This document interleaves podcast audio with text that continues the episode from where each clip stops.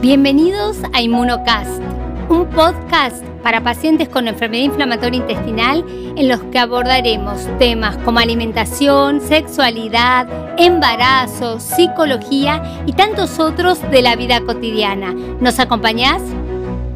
Hola, bienvenidos a un nuevo capítulo de Inmunocast.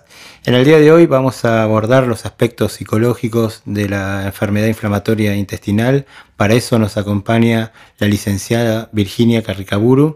Ella es psicóloga, está especializada en temas de adolescencia y de niñez, aparte eh, trabaja en eh, patologías psicosomáticas. Ella trabaja en el Sanatorio Franchín, en el área de pediatría, y también es la encargada del área psicológica de inmunología de Buenos Aires. ¿Cómo estás, Virginia? Hola, ¿qué tal Pablo? ¿Cómo estás? Un gusto de participar acá en estos podcasts. Un gusto que estés vos acá. Gracias. No dije también que Virginia trabaja en Inmunología Buenos Aires en la parte de psicología.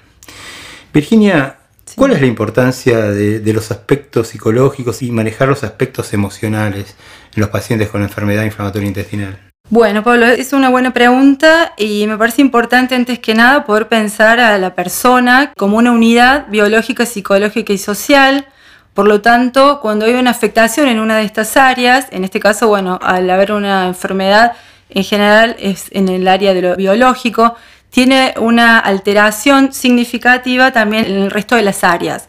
Por eso siempre vamos a pensar a la persona como una unidad y el abordaje siempre va a tener que ser de modo interdisciplinario. Cuando hay un diagnóstico de una enfermedad de este tipo, que es una enfermedad crónica, podemos pensar que esto produce como un quiebre en la vida del paciente, ¿no? Es algo disruptivo y en principio el paciente lo que va a hacer es utilizar recursos de afrontamiento que son característicos de sí mismo y de su propia personalidad para poder tramitar este tiempo o este diagnóstico. En principio lo que más se observa es cierta negación, cierto enojo. Estas son las primeras fases cuando se inicia eh, y se da por sentado el diagnóstico. Y bueno, progresivamente, si hay un abordaje de todas estas emociones que surgen en el paciente, va a ir dando lugar a un tiempo de mayor aceptación y adaptación a la enfermedad. Esta aceptación va a estar también muy vinculada al tipo de personalidad que el paciente ya trae previamente, a su historia de vida, al momento evolutivo en que se realiza este diagnóstico y a la situación vital que transita. Bueno, sabemos que la enfermedad inflamatoria intestinal tiene como correlato un malestar orgánico que se traduce también en la parte emocional y se sabe por estudios que la ansiedad, la depresión y el estrés suelen aumentar significativamente en personas que padecen este tipo de patología. Por eso es muy importante que haya dentro del abordaje, que siempre va a ser interdisciplinario, el espacio de psicología para poder acompañar al paciente. Vir, cada vez se habla más de eh, calidad de vida de los pacientes con enfermedad inflamatoria. De hecho, los gastroenterólogos cada vez tenemos más índices, formas de medirla. Muchas veces lo orgánico digamos, influye muy directamente sobre esto, por ejemplo, temas como la diarrea, la incontinencia, el dolor, seguramente deterioran la calidad de vida. ¿Cómo puedes abordar esto más allá de lo físico? ¿no? Exacto. Digamos, estamos de acuerdo que no podemos dividir lo físico de, lo, anímico, de lo psicológico. ¿Cómo abordás vos este tema de la calidad de vida? Porque se afecta a todo, desde, desde el estudio, el trabajo. ¿Cómo lo abordás vos? Bueno, en principio lo que tenemos que pensar es que el concepto de calidad de vida es un concepto muy amplio nosotros vamos a trabajar más en lo que tiene que ver con lo que es lo relacionado con la salud. Esto es una percepción siempre subjetiva que el paciente va a tener acerca de su enfermedad y del tratamiento y de cómo este tratamiento lo va a ayudar. La enfermedad inflamatoria intestinal, uno lo que más observa en los pacientes es que a nivel de lo personal se identifican, bueno, síntomas de malestar como la irritabilidad, sentimiento de culpa por padecer una enfermedad crónica que muchas veces también necesita del acompañamiento y de la ayuda de la familia y de la sociedad. Hay sensaciones como de carga y de incomprensión ante las emociones que despierta toda esta situación. Otra de las cuestiones que uno observa es que con respecto al cuerpo, el cuerpo muchas veces cambia a partir de la patología en sí misma, pero también durante el tratamiento, y esto hace que haya una imagen corporal que en algún punto se ve distorsionada y que el paciente tiene que volver como readaptarse y readecuarse. Esto muchas veces genera nada, dificultades y sensación de rechazo social, ¿no? Al no aceptarse uno, no reconocerse uno,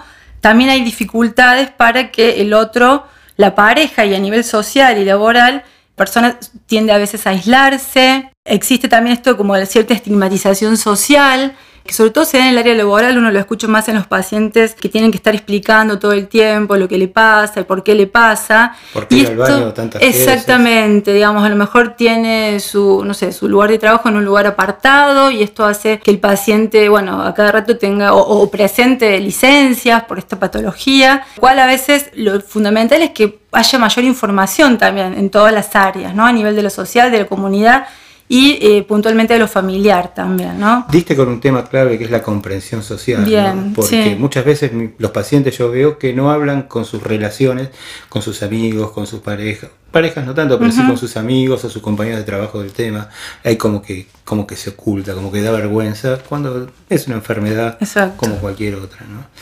Eh, y la sexualidad de estos pacientes, hay muchos factores físicos, ya dijimos que no es bueno dividir lo físico de lo emocional, pero lo físico incide directamente, relaciones sexuales dolorosas, falta de líbido. Eh, bueno, hablaste ya del estado de ánimo, la depresión, la ansiedad, que muchas veces juegan en contra. ¿Qué, cómo, ¿Cómo abordas el tema de la sexualidad en estos pacientes? Bueno, eh, en general cuando se habla de sexualidad, si bien eh, socialmente es un tema que está dejando de ser bastante tabú, a veces en estos espacios todavía, en los consultorios, uno observa que la sexualidad es un tema que afecta muy significativamente a las personas que padecen alguna enfermedad crónica, puntualmente en el caso de la enfermedad inflamatoria intestinal, y se haya significativamente afectada la vida, ¿no? Tanto sea como recién vos muy bien lo decías con respecto a los síntomas específicos de la patología, como aquel malestar psicológico que se deriva de la dificultad de, revincularse con el otro, con la pareja. Por eso es importante también tener en cuenta que con respecto cuando hablamos de sexualidad no nos circunscribimos solamente a la genitalidad en sí misma, sino que acá debemos abordar todos los aspectos que involucran la sexualidad en sujeto, teniendo en cuenta que la sexualidad es algo con lo que el sujeto nace y con lo que el sujeto se desarrolla y muere. Por lo tanto, cualquier persona, sin necesidad de que tenga una enfermedad, necesariamente también va a ir cambiando las condiciones de su sexualidad, porque cambia física, evolutivamente, porque cambia también desde el punto de vista emocional y psicológico. Yo creo que el punto fundamental acá es que el paciente pueda hablar de esto que le pasa, poder identificar cuáles son las emociones relacionadas con estas dificultades que a veces se le puede generar en, torno al ejercicio de la sexualidad, pero también ampliarlo, repito y destaco, no remitirlo estrictamente a la genitalidad y poder dialogar siempre con la pareja con la que se encuentre y puntualmente abrir este tema en el espacio del consultorio con el médico. Y en este caso, el médico tendrá que, bueno, acompañarlo, brindarle la información necesaria al respecto y también hacer derivaciones eh, oportunas y eficaces a profesionales de la salud mental que puedan estar relacionados con este tema. Eso es muy importante. Sí, el tema del médico lo, resalto mucho. Muchas veces no abrimos ese espacio a los pacientes. Para los pacientes son temas un poco tabú.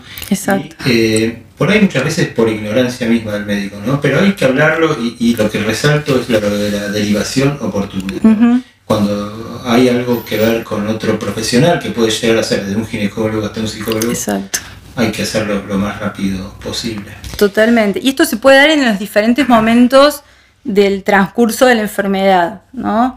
Desde el inicio, cuando se da el diagnóstico, bueno, e ir viendo con el paciente cómo está, cómo se siente, preguntarle, más allá de los síntomas orgánicos que puede tener, cómo se siente desde el punto de vista psicológico, emocional y social. Entonces ahí se abre la posibilidad de que el paciente puede expresar esto que le pasa en un diálogo de confianza, puede generarse esta alianza terapéutica tan importante para el tratamiento y para la adherencia. Y en el caso de que haya algunas dificultades, bueno, esto de poder hacer la derivación al profesional que corresponda. Sí, yo lo que destaco también es una frase que una vez leí, que ya la cité en este podcast, que es eh, sexualidad no es solo penetración, ¿no? Exacto. Implica muchas otras cosas y sobre todo en algunas edades hay que tener en cuenta el tema de la sexualidad, en algunas edades muy especiales como la adolescencia. La adolescencia Esta enfermedad se diagnostica entre los 15 y los 45 años mayormente y es una edad muy especial. Y sí, porque en la adolescencia justamente es el tiempo en el que el sujeto construye, viene construyendo, pero como que inaugura de alguna manera la posibilidad de la sexualidad en sí misma, en cuanto a lo que es lo genital, la genitalidad que decíamos, pero teniendo en cuenta que esto no se reduce específicamente a esto, ¿no? Así que bueno, es un punto importante para abordar esto. Ver Dime. Otra cosita. Sí. Un problema que tenemos muchas veces Sí. con nuestros pacientes es la adherencia al tratamiento. Eh, hay muchas cuestiones de negación, muchas veces falta de información. Otro tema de nosotros los médicos que no decimos muy bien, no hablamos muy bien de los medicamentos que vamos a dar. Más allá del estado depresivo de algunos pacientes que tienden a estar un poquito bajoneados o bueno, la ansiedad misma puede llegar a esto. ¿Qué me puedes decir la adherencia al tratamiento eh, de- desde tu punto de vista? Bien. Bueno, la adherencia al tratamiento es el grado en que la persona que con diagnóstico de enfermedad, en este caso inflamatoria intestinal, va a adherir y va a cooperar de alguna manera con las indicaciones y las recomendaciones realizadas por el grupo de profesionales que lo atiende. La falta de adherencia al tratamiento se puede dar en cualquier momento del tratamiento. Por lo general se suele dar más al inicio, porque el paciente tiene que aceptar esto que le pasa y esto lleva un tiempo y cada paciente tiene un tiempo diferente y eso hay que tenerlo en cuenta también.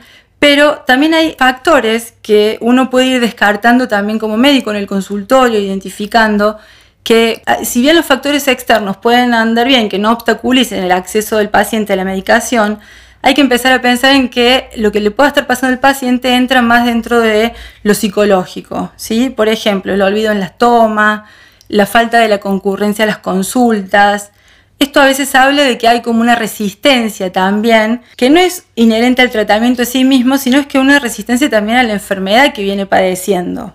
Entonces, eso es importante también traerlo y exponerlo al paciente. Brindando la información y brindando la educación, nosotros hablamos de psicoeducación, que no solamente se limita a la educación en relación a eh, los, los medicamentos y la patología en sí misma, sino cuáles son todos esos aspectos emocionales, psicológicos y sociales que también entran dentro de la, la enfermedad en sí misma. Así que eso es importante también atenderlo. Sí, yo creo mucho en las conductas activas de los pacientes. ¿no? Exacto. Que el paciente se apodere de su enfermedad y que pueda manejarlo de esta manera. Sí. Y por último, para Sí. ir redondeando, ¿qué, qué le puede aportar tu especialidad, tu saber a los pacientes con enfermedad inflamatoria intestinal? O sea, la psicología, ¿qué Exacto. puede aportar al mejor manejo y al que se sientan mejor estos pacientes? Bueno, en principio siempre el abordaje es interdisciplinario, por lo tanto la psicología puede aportar algo más a que el paciente pueda adherir mejor a su tratamiento en este caso, pero también a que el paciente se pueda sentir mejor consigo mismo. Esto que hablamos de calidad de vida, de la posibilidad de que haya un mejor bienestar psicológico y emocional en relación también a los otros. Por eso de lo que es la psicología, bueno, eh, lo que principalmente aporta es a que el paciente pueda identificar y reconocer aquellas emociones que se derivan de su padecer en cuanto a enfermedad, teniendo en cuenta también qué estructura de personalidad tiene. Hay pacientes que a veces son un poco más difíciles en cuanto a personalidad y eso es muy importante también eh, abordarlo en el espacio de psicología. Y también, bueno, poder identificar esto de, bueno, quién es el paciente, tener en cuenta el caso por caso y ver cuáles son también las actividades que pueden reencontrar al paciente de un modo placentero con su cuerpo. Entonces acá también podemos indicar yoga, otro tipo de actividades, por ejemplo, que le pueden mejorar su calidad de vida. Y otro punto importante es atender también a cuál es la red social, familiar que rodea al paciente y que él autopercibe como recurso también para afrontar la enfermedad. Entonces, también es importante el trabajo con la familia. Y eh, también, bueno, con el resto de los pacientes a nivel de la constitución de redes, de grupos de pacientes, red de pacientes, eso también es muy importante. Pero bueno, cada paciente le va a ir mejor un determinado tipo de abordaje. Por eso nosotros desde el aporte psicológico es justamente esto, ir y puntualizar el caso por caso. ¿sí? Bueno, Vir, muy muy claro. Subrayo lo tuyo, un par de cosas, lo de la interdisciplina, de lo último que dijiste. Eh, los pacientes con enfermedad inflamatoria no son patrimonio del médico gastroenterólogo, es de todo un equipo de salud, Total. incluyendo médicos, no médicos, dentro de los médicos, psicólogos, enfermeros, un montón de especialidades. Y básicamente también lo individualizado, ¿no? Eso, eso es lo que se tiende en la medicina actual, lo que se llama medicina de precisión, es la terapia justa para, en un momento justo para un paciente justo. O sea, eso es, me parece que la clave del manejo de hoy de la enfermedad inflamatoria intestinal, en todos sus aspectos, pero sobre todo en lo que vos decís. Exacto. Bueno, muchas gracias por tu aporte Bueno, y gracias Pablo y nos estamos- veremos en un próximo capítulo de- Seguramente. de, Inmunocast. Un placer. Gracias. Esto fue otra edición de Inmunocast, el podcast sobre enfermedad inflamatoria intestinal. Si te gustó esta entrega, estaremos subiendo nuevas próximamente. Te invitamos a seguirnos y activar las notificaciones para enterarte cuando publiquemos nuevas ediciones.